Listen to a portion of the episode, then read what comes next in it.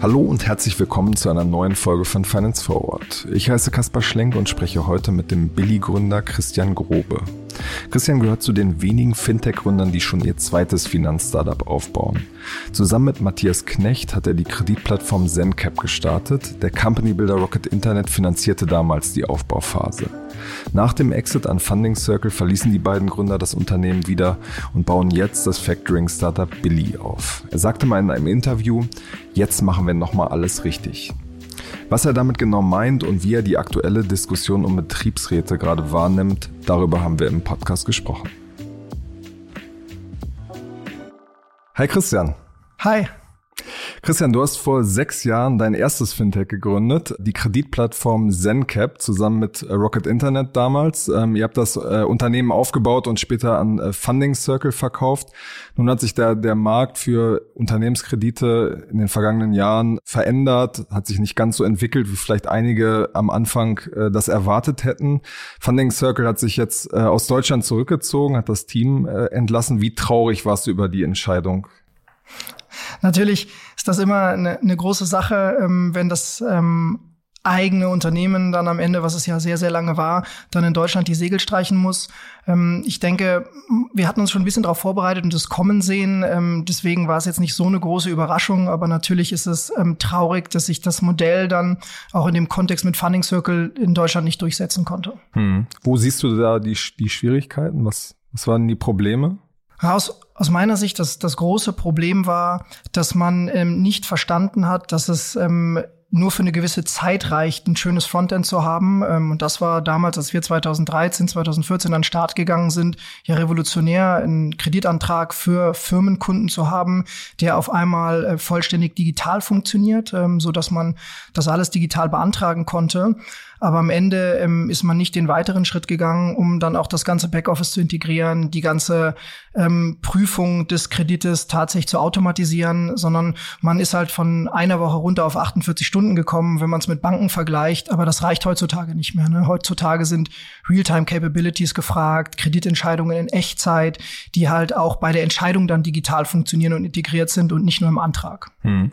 Siehst du denn, dass, dass es jetzt Unternehmen gibt, die das schon äh, irgendwie gut hinkriegen in Deutschland? Na, ich glaube schon, dass wir das mit Billy sehr, sehr gut gemacht haben. Ähm, jetzt natürlich nicht in dem ähm, Langfristkredit-Kontext, sondern eher aus einer Working Capital Perspektive, also das Vorfinanzieren von offenen Rechnungen. Ähm, aber wenn man sich mal jetzt unseren Onboarding-Prozess anguckt, unseren Risikoprüfprozess, ähm, haben wir eigentlich eine komplett integrierte Strecke von ähm, dem ersten Antrag, wo das Unternehmen äh, tatsächlich nur mit dem Unternehmensnamen und einem Bankkonto ähm, beantragen kann und da dann sofort dann der Risikocheck durchläuft, also wir die Bonität in Echtzeit im Hintergrund ähm, einschätzen und tatsächlich auch all das, was Banken häufig im Firmenkundengeschäft so extrem nervt, das sogenannte KYC, also Know Your Customer. Du musst Dass man Kunden sich identifiziert praktisch. Genau identifiziert und vor allen Dingen Geldwäsche, Terrorismusfinanzierung ausschließen kann und das ist nun mal ein sehr aufwendiger Prozess muss man in viele Datenbanken reingucken. Das passiert bei den meisten Banken manuell. Ähm, und wir haben das vollständig automatisiert. Das heißt, bei uns sind Antrag, Bonitätsprüfung und dieses sogenannte KYC halt integriert in einem digitalen Prozess, der tatsächlich in Echtzeit ablaufen kann. Mhm. Lass uns nochmal einen äh, Schritt zurückgehen. Ihr, ihr seid ja dann quasi ausgestiegen, habt zusammen äh, ein neues Unternehmen gegründet, gegründet äh, Billy das äh, im Grunde genommen ja für Unternehmen, die die Rechnung vorfinanziert. Du hast es gerade schon äh, angesprochen. Wie seid ihr damals auf diesen diesen Markt gestoßen? Habt ihr euch so, ihr seid ja beide bei McKinsey gewesen, habt ihr euch den Markt so angeguckt und überlegt, okay, das ist jetzt äh, der nächste Platz oder wie seid ihr da vorgegangen? Auf der einen Seite haben wir uns natürlich den Markt angeguckt. Ich glaube, gute Marktanalyse gehört immer dazu. Ähm, aber auf der anderen Seite haben wir von sehr vielen Kunden damals bei ZenCap, Funding Circle die Anfragen in Richtung Kurzfristfinanzierung bekommen. Also am Ende war es so, dass 50 Prozent unseres Kreditbuchs Kurzfristfinanzierungen ähm, sechs Monate, zwölf Monate waren ähm, und die Kunden, insbesondere die kleinen Unternehmen, das genutzt haben, um eigentlich ähm, ihre Rechnungen, ihre offenen Rechnungen zu bezahlen. Aber dadurch, dass wir das eigentlich gar nicht gemacht haben, haben wir gemerkt, es gibt gibt einen massiven Bedarf dort auf der Ecke. Und ich hm. meine, wir waren ja damals nicht die einzigen, muss man fairerweise es auch sagen. Es gab so einen kleinen Hype, also massiv. Ja, zehn Player und jetzt sind fast alle wieder verschwunden. Ne? Ja. Was ist da eure These, dass, äh, dass ihr da ähm, durchgehalten habt?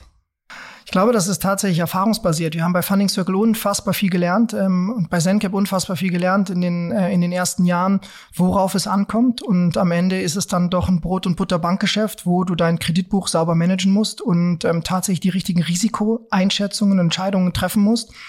Und ich glaube, das, was ich vorhin gerade beschrieben habe, was wir gemacht haben, quasi aus einem digitalen Antrag, wirklich einen komplett integrierten digitalen Kreditprozess zu machen, ähm, der halt auch auf einer guten Partnerschaft dann basierte. Also wir haben ja relativ früh zusammen mit dem fünftgrößten Steuerberater der ETL-Gruppe eine Partnerschaft geschlossen, die uns ermöglicht haben, auf deren Datensatz Modelle zu kalibrieren. Und am Ende waren wir, glaube ich, diejenigen, die aus diesem ganzen Hype ähm, als Sieger hervorgegangen sind, weil wir ähm, die Risikoeinschätzung dadurch halt einfach unfassbar gut machen konnten und unser Kreditbuch uns halt nicht um die Ohren geflogen ist. Was habt ihr da aus der, der ZenCap-Zeit äh, gelernt? Weil da war es ja so, ähm, dass gerade in dieser schnellen Anfangswachstumsphase die Ausfallquoten äh, teilweise auch höher waren. Ja, also das größte Learning daraus war, du kannst das nicht alleine ohne Partner, weil du kannst kein Kreditmodell bauen ähm, aus Expertenkalibrierung. Du brauchst Daten. Nun, jetzt treten alle mal an und sagen, ja, wir machen Big Data, wir machen künstliche Intelligenz, aber wenn man mal reinguckt, wer hat denn wirklich einen großen Datensatz? Und das war der entscheidende Unterschied, dass wir einen Partner gefunden haben, der uns einen Datensatz mit mehreren hundert Millionen Datenpunkten eröffnet hat, worauf wir unsere Modelle vor Start kalibrieren konnten. Und das halt aus meiner Sicht den, den sehr großen Unterschied zum Beginn gemacht. Hm. War das auch das, was du damit meintest? Du hast im Interview mal gesagt, wir wollten viele Dinge anders machen. Ähm, war das so eine, eine Sache? Ja, diese Partnerschaft war sicherlich eine Sache. Ähm, und die andere Sache war, wie gesagt, nicht aufzuhören, einfach nur ein nettes Antragsfrontend hinzustellen, sondern den Schritt weiter zu gehen und dann Kreditprüfung und KYC-Prüfung komplett digital zu integrieren. Also ich glaube, das war wirklich als wir damals ähm, auch viel mit Banken in die Demo gegangen sind, ähm, wirklich revolutionär für das, was es in Deutschland gab. Also ich glaube, niemand konnte zu dem Zeitpunkt halt in Echtzeit voll integriert ähm, solche Dinge tun, wie wir es gemacht haben. Wie sind jetzt eure Erfahrungen? Also wie hoch sind die Ausfallquoten? Wie, wie läuft das im Moment? Also momentan ähm, kann man ja auch in unseren veröffentlichten Jahresabschlüssen nachlesen, sind Ausfallquoten ähm, sehr gut unter Kontrolle. Sind ein bisschen veraltet. Also letztes Jahr 2018 Ach so, ja, zweite, stimmt. 2019 ist tatsächlich erst durch ein Audit gegangen, liegt jetzt fertig, haben wir noch nicht veröffentlicht, ähm, aber ähm, ist tatsächlich ein bisschen besser geworden. Und jetzt hatte ich vorhin auch im Vorgespräch erwähnt, ähm, auch während Corona ähm, ist momentan ähm, noch nicht viel mit unserem Kreditbuch passiert, obwohl es ja ein sehr kurzfristig revolvierendes Kreditbuch ist. Ähm, wir haben durchschnittlich also 60, 90 Tage an Laufzeiten. Hm, vielleicht kannst du so einen Beispielfall einfach mal durchexerzieren. Ja, also was wir ganz häufig haben, ist ähm, Werbeagenturen oder was man gemeinhin als Professional Services ähm, begreift. Also ähm, kleinere Unternehmen, ähm, die für große Unternehmen arbeiten. Ähm, also stell dir vor, ein Webdesigner oder eine kleine Truppe an Webdesignern, die dann bei Daimler unter Vertrag genommen wird, um ein bestimmtes Projekt zu machen. Und natürlich ähm, ist das so, dass das Machtverhältnis dann auf Seiten des großen Daimlers liegt, der sagt, hey, meine Zahlungsbedingungen, ich zahle dich frühestens nach 90 Tagen. Ähm, und du dann, gerade wenn du in einer Werbeagentur bist und vielleicht noch mal ein bisschen Leistungen vorfinanzieren musstest und schon einkaufen musstest, dann natürlich in der Lage äh, bist, dass du Geld brauchst. Und ähm, unser Use Case ist dann sehr stark zu sagen, du musst nicht auf das Geld warten. Wir nehmen dir diese Sorgen, immer wieder dir Gedanken zu machen, wann wird meine Rechnung jetzt bezahlt, wann kann ich damit dann meine nächste Zusatzleistung einkaufen, sondern wir sagen, wir zahlen es halt sofort ähm, und ohne Probleme. Hm. Und behaltet dann quasi so einen kleinen Teil für euch quasi ein. Genau, im Schnitt so im Skonto-Bereich. Also normalerweise ähm, schreiben ja viele auch Skonto drauf, um Geld früher zu bekommen. Es liegt dann immer so um die zwei, drei Prozent und das ist auch ungefähr die Marge, die wir dann realisieren hm. können. Factoring ist ja so ein Produkt, was in, in Deutschland nicht so super bekannt ist und gerade bei so einer Zielgruppe von äh, kleineren Unternehmen ähm, sagt das bestimmt vielen noch nichts. Wie macht ihr das ähm, bekannter? Über viele Wege, also natürlich über die klassischen Wege ähm, im Online-Marketing. Natürlich suchen die Leute jetzt nicht ganz explizit nach Factoring, ähm, aber sie suchen danach, ähm, Rechnungen vorfinanzieren oder Liquidität kurzfristig sichern oder vor allen Dingen auch Ausfälle vermeiden. Was mache ich, wenn mein Kunde nicht bezahlt? Also diese ganzen Keywords, die man drumherum hat, ähm, die wir sehr stark dann auf der Ecke natürlich bespielen. Und auf der anderen Seite versuchen wir auch den Markt zu informieren, ähm, was man immer so schön Education nennt, ähm, Content zu produzieren, der am Ende erläutert, warum das eine gute Art der Finanzierung ist und warum es eigentlich in jedes moderne Unternehmen gehört, auch wenn der klassische Begriff Factoring so ein bisschen verstaubt und piefig klingt. Hm. Und euer Risiko ist im Grunde genommen, dass, dass der Auftraggeber, also an den ihr die Forderung gekauft habt, dass der pleite geht. Genau. Ja. Das ist ein Risiko, aber man darf auch nicht vergessen, ähm, wir haben nicht nur Kreditrisiko, sondern wir haben natürlich auch das Risiko, was auch den ein oder anderen Factor in der Vergangenheit schon getroffen hat, dass ähm, wir anfangen, mit Kunden zu arbeiten, die dann am Ende, vielleicht weil sie mit dem Rücken zur Wand stehen oder weil sie vielleicht Betrüger sind, ähm, Rechnungen schreiben, die es gar nicht gibt. Und häufig ist es so, gerade in Krisensituationen sieht man, dass ähm, selbst sehr viele redliche Kunden, weil sie in eine Drucksituation kommen, sagen, ach, den Auftrag, den habe ich doch nächste Woche fertig, schreibe ich doch schon mal die Rechnung, wird schon alles gut gehen, muss ich vielleicht noch ein bisschen Vorleistung einkaufen, aber dann kriege ich wieder da ein bisschen Geld rein, mache das damit und dann fällt das irgendwann zusammen und man sitzt dann als Factor auf einem Satz an Rechnungen, der dann am Ende nicht mehr ähm, bezahlt wird, weil die Leistung nicht sauber erbracht wurde. Hm. Wie hoch ist da ungefähr die Quote? Also jetzt bei den, bei den Verlustraten ist, würde ich sagen, ähm, bei uns so 60 Prozent, 65 äh, Prozent Betrug und der andere Teil ist dann eher Kreditrisiko. Mhm. Und aufs Ganze bezogen? Also wir sind äh, momentan bei, äh, bei Ausfallraten, die sich im niedrigen einstelligen Prozentbereich bewegen. Hm. Das ist auch etwas, wo du sagen würdest, da wird sich das einpendeln. Also da kommt man man kann immer noch besser werden, aber am Ende ist es auch eine Frage des Risikoappetits und wir fühlen uns gerade momentan in dem Segment sehr wohl. Also ich glaube, man kann mit Fug und Recht sagen, dass wir diejenigen waren, dieses sehr nischige, verstaubte Produkt Factoring aus ähm, dieser Nische rausgeholt haben und versucht haben, es in Mainstream zu tragen. Als wir angefangen haben, damals 2016, gab es in ganz Deutschland irgendwie 30.000 Factoring-Kunden. Jetzt mittlerweile gibt es 60.000 Factoring-Kunden. Also dieser ganze Boom rund um Microfactoring, ähm, KMU-Factoring hat halt dazu geführt, dass diese Finanzierungsform viel stärker aus der Nische rausgetreten ist. Hm. Was sind so Volumina, die ihr jetzt mittlerweile äh, macht? Also wir ähm, drehen ähm, mehrere zehn Millionen im Monat. Ähm, wenn man das mal vergleicht mit den Zahlen, die wir damals bei ZenCap Funding Circle erreicht haben, ne, da waren wir bei 10 Millionen, 15 Millionen schon happy. Jetzt machen wir mittlerweile in Monaten 30 Millionen und mehr. Hm. Was ist so eure Prognose für 2020?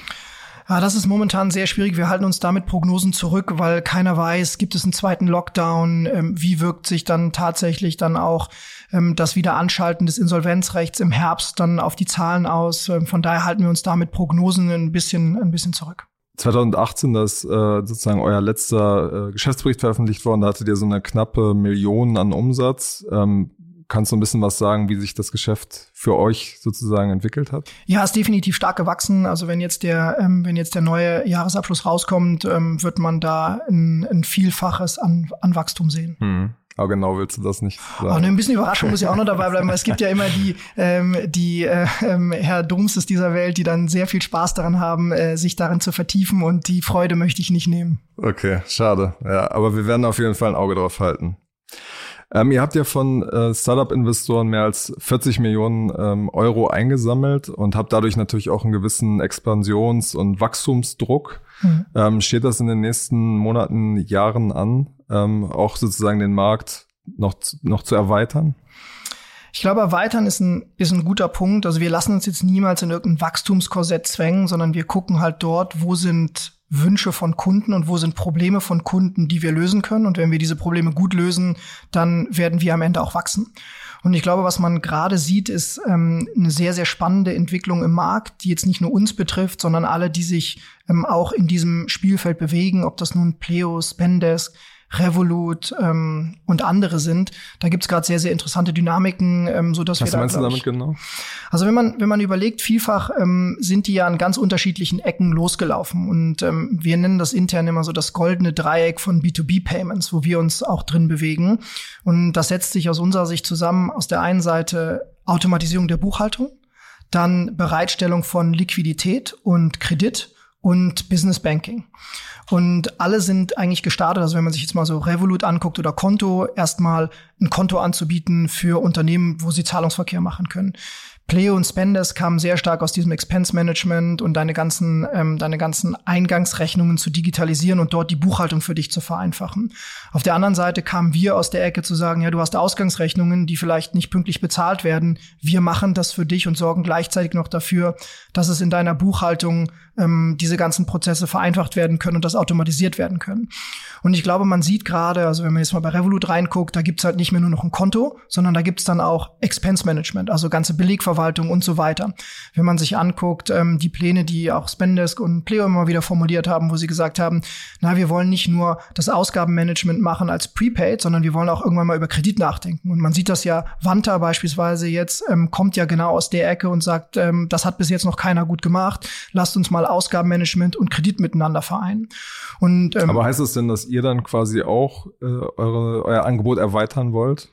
Ja, wir wollen jetzt natürlich nicht alles machen, aber wir gucken uns natürlich schon an, was man auf unserer Seite machen kann, insbesondere in dieser Ecke ähm, Ausgangsrechnungen. Also die, die Player, die ich gerade erwähnt habe, die kommen ja sehr stark aus der Eingangsrechnung-Ecke. Wir kommen eher von den Ausgangsrechnungen. Aber natürlich dort kann man noch viel mehr anbieten, als nur die Rechnung vorzufinanzieren. Also man kann diesen ganzen Schmerz, ganz viele Unternehmen kriegen, insbesondere wenn sie mit großen ähm, Firmen zusammenarbeiten, kriegen sie sogenannte AVI-Zahlungen. Also was da passiert, da zahlt das große Unternehmen 20 Rechnungen auf einmal. Und dann sitzt in der Regel eigentlich ein, ein Buchhalter dort, muss das alles aussortieren und muss dafür sorgen, dass das dann der richtigen Rechnung zugeordnet wird. Und solche Dinge ähm, sind wir gerade dabei, vollständig zu digitalisieren und zu automatisieren, so dass das kein Mensch mehr machen muss, sondern da kann man halt wirklich die Kraft von Datenanalyse nutzen. Ähm, und diese Sachen rund um die Finanzierung der Rechnung, also diese ganzen buchhaltungsnahen Dienstleistungen, die werden wir als nächstes angehen, um Kunden da halt noch mehr Freiheit zu geben. Also nicht nur Cashflow zu machen, sondern neben Cashflow auch noch Workflow zu machen. Hm. Und je nachdem, wie das läuft, könntet ihr euch dann auch vorstellen, quasi das noch zu erweitern. Ja, am Ende glaube ich, ist das ähm, ist das die die große die große Frage, was man dann immer so den den heiligen Gral nennt oder das sogenannte Endgame in der in der Startup Szene. Also ich glaube in der Tat, dass in diesem in diesem goldenen Dreieck dass alle Player, die da jetzt gerade mehr in den Ecken verteilt sind, dass alle sich mehr auf die Mitte zubewegen werden und dass das einer der großen Trends sein wird, die wir über die nächsten zwei, drei, vier Jahre beobachten werden. Hm. Das heißt aber auch, ihr wollt stärker über das Produkt wachsen ähm, versus sozusagen diese alte Rocket-Strategie. Wir starten in einem Markt und sind dann in ganz Europa und erobern die Welt. Absolut. Ich glaube, da hat, ähm, da hat jeder gelernt in den letzten Jahren, dass gerade ähm, im Fintech-Bereich es nicht so einfach ist, einfach mal über Grenzen hinweg ganz schnell ähm, den Footprint zu verbreitern. Also man sieht selbst die großen Anbieter in den USA, ob das jetzt ein Fundbox ist oder ein Affirm, die halt so kleiner ähnliche Dinge machen. Davon ist keiner in Europa und hat auch keine europäische Pläne. Und so haben wir jetzt auch nicht die riesen geografischen Expansionspläne, weil dafür ist das Modell einfach zu komplex und insbesondere auch der kontinentaleuropäische Markt viel zu groß. Hm. Aber das heißt, du siehst den, den äh, europäischen Markt mal UK ausgenommen schon auch als etwas, wo ihr dann weiter Fuß fassen könnt. Absolut. Ich glaube, am Ende ähm, sollte man schon versuchen, immer europäische Player und Champions zu bauen, äh, weil am Ende wollen wir auch mit den Amerikanern und den Chinesen konkurrieren. Und das geht natürlich nur perspektivisch, wenn man sich über Deutschland hinaus bewegt. Aber wir dürfen halt nicht zu ungeduldig sein und jetzt sagen, wir müssen auf Teufel komm raus jetzt internationalisieren, sondern erstmal, und das ist, glaube ich, so ein bisschen die, die neue Philosophie, die sich jetzt sehr stark in der deutschen Startup-Szene auch zeigt, Produkte bauen, die halt wirklich sticky sind, die auch ein bisschen komplexer sind und dann am Ende ähm, dann vielleicht besser zu internationalisieren sind. Würdest du sagen, dass es in der Vergangenheit nicht so gut funktioniert hat? Im Fintech-Bereich sicherlich nicht. Ähm, in den ersten Modellen, also viel war ja E-Commerce, da hat es relativ gut funktioniert, weil man das ähm, leichter über mehrere Länder hinweg machen kann. Ist halt einfach von der Regulierung was ganz anderes. Im Fintech bewegen wir uns immer in einem sehr regulierten Umfeld, ähm, was in Deutschland anders ist als trotz Binnenmarkt, anders ist als in Frankreich, anders ist als in den Niederlanden. Und dementsprechend geht es einfach nicht so schnell. Hm. In irgendeinem Artikel stand drin, dass ihr perspektivisch irgendwann auch mal eine Banklizenz äh, euch holen wollt. Ist das weiter so auf der Roadmap?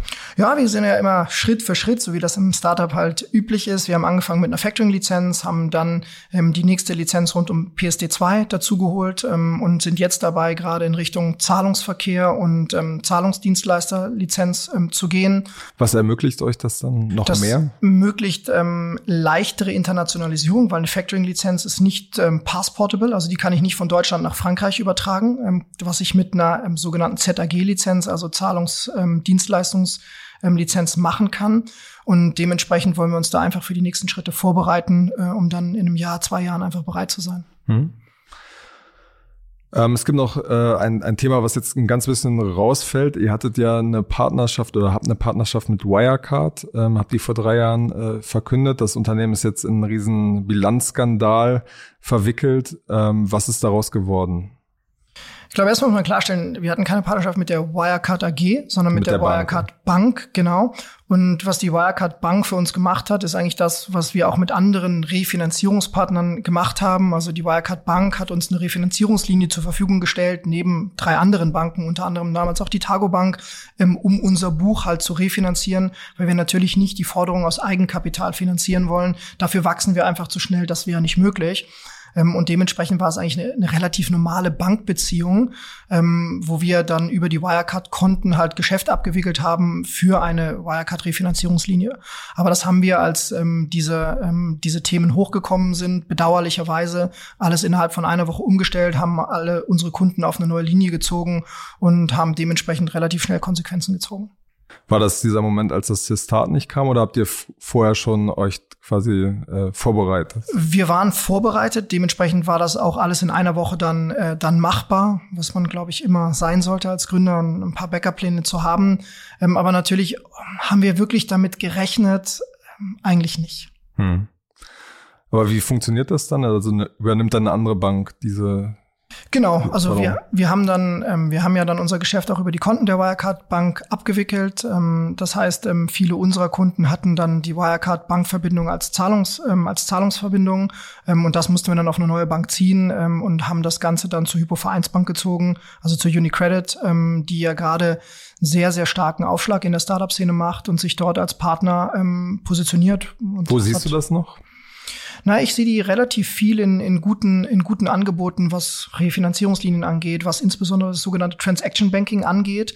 Ähm, also sehr moderne Schnittstellen ähm, zu positionieren ähm, und vor allen Dingen schnell Konten zu eröffnen und technische Dinge möglich zu machen, was man sonst von traditionellen Banken nicht so kennt.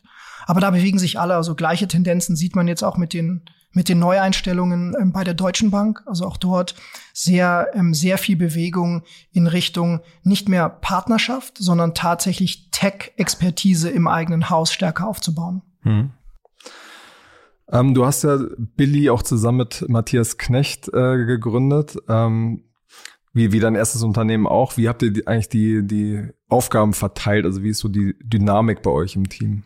Ja, da sind wir sehr traditionell, weil wir es auch ähm, aufgrund der Regulatorik sein müssen. Also in Banken und regulierten Finanzdienstleistern gibt es ja immer Markt und Marktfolge. Das heißt, es gibt immer Marktvorstand und Marktfolgevorstand. Und ähm, genauso haben wir uns aufgeteilt. Also alles, was man in Startup-Deutsch, genau? was man in Startup-Deutsch so als Sales, Marketing, Comms, Brand äh, und so bezeichnet, das sitzt bei mir. Also alles, was in Richtung Kunden bekommen und ähm, Kunden tatsächlich von Billy begeistern. Das ist fällt unter Markt. Und Marktfolge ist das ganze Thema Risiko-Operations ähm, und Risikomodellierung, also das klassische äh, Bankgeschäft dann an der Ecke. Ähm, und das muss separiert sein. Und so mhm. haben wir das auch aufgeteilt. Und so, wenn man auf die persönliche Ebene geht, also sozusagen so von äh, Gründercharaktere, sage ich mal. Ja, ich glaube, das ist auch sehr, sehr stark entlang unserer, unserer ähm, unterschiedlichen Charaktere strukturiert. Ähm, also ich glaube, ich mache das im, im Marktbereich sehr gern. Ich spreche sehr gern mit Kunden. Ähm, ich bin sehr gern draußen, höre, was passiert im, ähm, in der Szene. Was können wir daraus machen? Ähm, Matthias ist sehr gut ähm, in den Partnerschaften, nicht nur mit ähm, dann Refinanzierungspartnern, sondern auch ähm, mit ähm, Venture Capital. Also da ist es, glaube ich, sehr, sehr gute, eine perfekte Arbeitsteilung eigentlich. Hm. Wie geht ihr so mit ähm, Stress untereinander um? So wie man halt äh, in einer langen Beziehung ähm, miteinander umgeht. Ich meine, wir arbeiten jetzt ja wirklich schon seit ähm, fast sieben Jahren zusammen und da gibt es ja immer die ein oder andere Reibung. Aber ich glaube, wenn man über so eine lange Zeit ein Vertrauensverhältnis ähm, aufgebaut hat, dann kann man die Sachen einfach auch offen ansprechen, die nicht so gut laufen, äh, kann sich auch mal emotional darüber austauschen und dann ist am nächsten Tag halt auch wieder alles gut. Also ich glaube, es ist eine relativ äh, eheähnliche Beziehung, die man da eingeht. okay. okay. Gab's, kannst du mal so einen großen Streit beschreiben oder? Naja, also meistens ist es so, Matthias ist, äh, Matthias ist ein sehr, ähm, sehr rationaler, rationaler Typ und ähm, ich bin dann häufig mal eher auf der emotionalen Ecke und sage, haben wir das gemacht, das ist doch alles scheiße und haben wir nicht aufgepasst und das und das und dann dauert es immer erstmal ein bisschen, bis ich zu ihm durchdringe, beziehungsweise ich rede dann erstmal fünf Minuten und er sitzt und hört sich erstmal alles an. Ich denke mir, warum reagiert er jetzt nicht darauf? Warum ist er denn ja, warum sieht er das nicht auch so dramatisch wie ich? Und dann rege ich mich darüber auf, dass er es nicht so dramatisch sieht wie ich und äh, nicht so emotional reagiert. Und dann ähm, am Ende verstehe ich aber, ah, okay, ähm, er verarbeitet es erstmal für sich und dann hilft es mir halt auch wieder runterzukommen und dann halt ähm, die Perspektive einzunehmen, zu sagen, okay, dann lass uns mal jetzt in Richtung erstmal Problemlösung denken. Ähm, und das ist, glaube ich, eine, wiederum eine ganz gute Arbeitsteilung. Hm. Das heißt, ihr würdet potenziell auch das dritte Unternehmen noch zusammen gründen? Das steht momentan nicht an, aber momentan hätte ich da überhaupt kein Problem mit, ja, ja. absolut.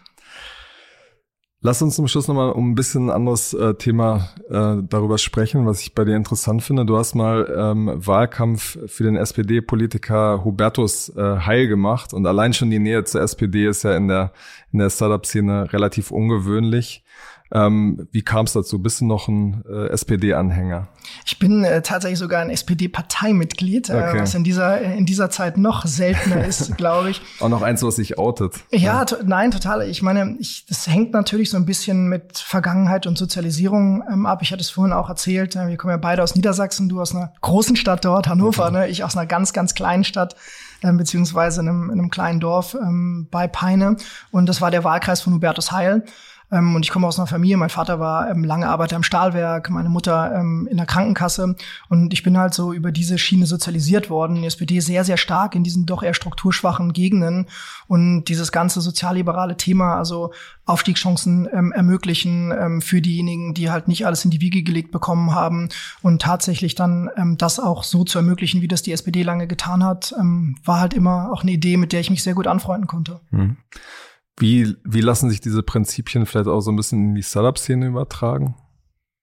Naja, das ist jetzt sehr von hinten durch die Brust ins Auge nach Betriebsrat und so und so nee, weiter. Nicht zwangsläufig. So weiter vielleicht kannst du auch andere, andere Wege gehen. Na, ich glaube, ich fange erstmal mit Nicht-Betriebsrat an. Ähm, ich glaube, das Thema Inklusion ähm, auf allen Ecken. Das muss jetzt nicht nur Arbeiterkind-Inklusion sein, sondern das ist sicherlich auch Fraueninklusion und so weiter. Ähm, einfach ähm, diverse Teams bauen. Das ist was, was, ähm, glaube ich, immer in der deutschen Sozialdemokratie sehr stark verankert war. Ähm, gleiche Chancen für alle und gleiche Möglichkeiten für alle. Und ich glaube, das ist was, was wir sehr stark umsetzen. Also von meinen sieben Direct Reports beispielsweise sind fünf Frauen. Ähm, und das jetzt nicht nur in diesen klassischen Frauenbereichen wie HR, wo man es erwarten würde, sondern auch im äh, Tech-Bereich, also im Produkt, ähm, im Sales-Bereich. Also wir versuchen halt Teams zu bauen, die halt ähm, inklusiv sind. Das ist ein großes Thema, was wir hier, was wir hier bei Billy haben. Und ich weiß nicht, ob die Presse dazu verfolgt hast. Wir haben ja auch ähm, sehr viel zu Gender Pay Gap und so bei uns analysiert. Ähm, interessanterweise, die gibt's nicht. Es gibt keinen Gender Pay Gap auf keinem, auf keinem Level. Ihr bezahlt alles schlecht, oder? Nein, wir bezahlen alle, wir bezahlen ganz andersrum. Wir bezahlen alle gut okay. ähm, auf der Ecke. Ja.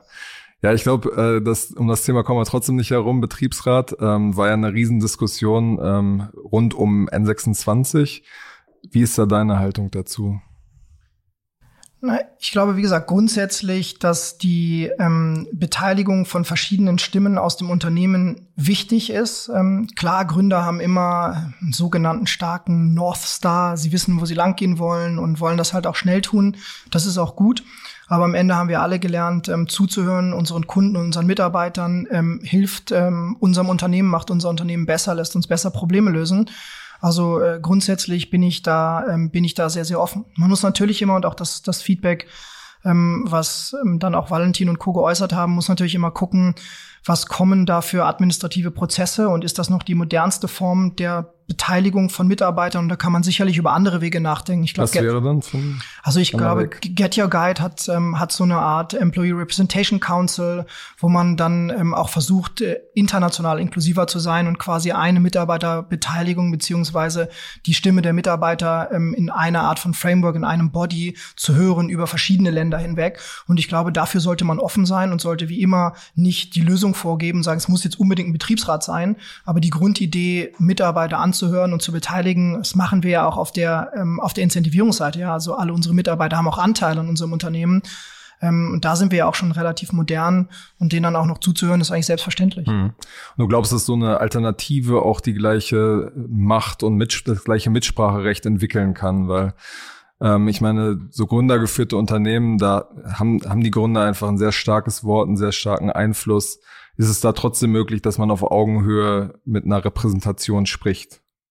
wenn das Unternehmen zehn Mitarbeiter hat, sind vielleicht die Gründer diejenigen, die irgendwie alles bestimmen können und auch noch alles überschauen können. Aber ich glaube, es ist doch ein, ein großes Missverständnis und, glaube ich, auch ein Mythos, zu denken, dass in einem Unternehmen, das ähm, wie bei uns mehr als 100 Mitarbeiter hat oder ähm, in Unternehmen, die mehr als 1000 Mitarbeiter haben, dass die Gründer noch komplett alles vorgeben können, sondern die sind darauf angewiesen, gute Leute um sich rum zu haben, Feedback aufzusaugen und ein gutes Arbeitsumfeld zu schaffen, ähm, wo Kommunikation einfach frei fließen kann. Also aus meiner Sicht ist das, ähm, ist das ein No-Go. Okay, alles klar. Vielen Dank für deine Zeit. Gerne. Und bis zum nächsten Mal bei Finance Forward. Danke, ciao.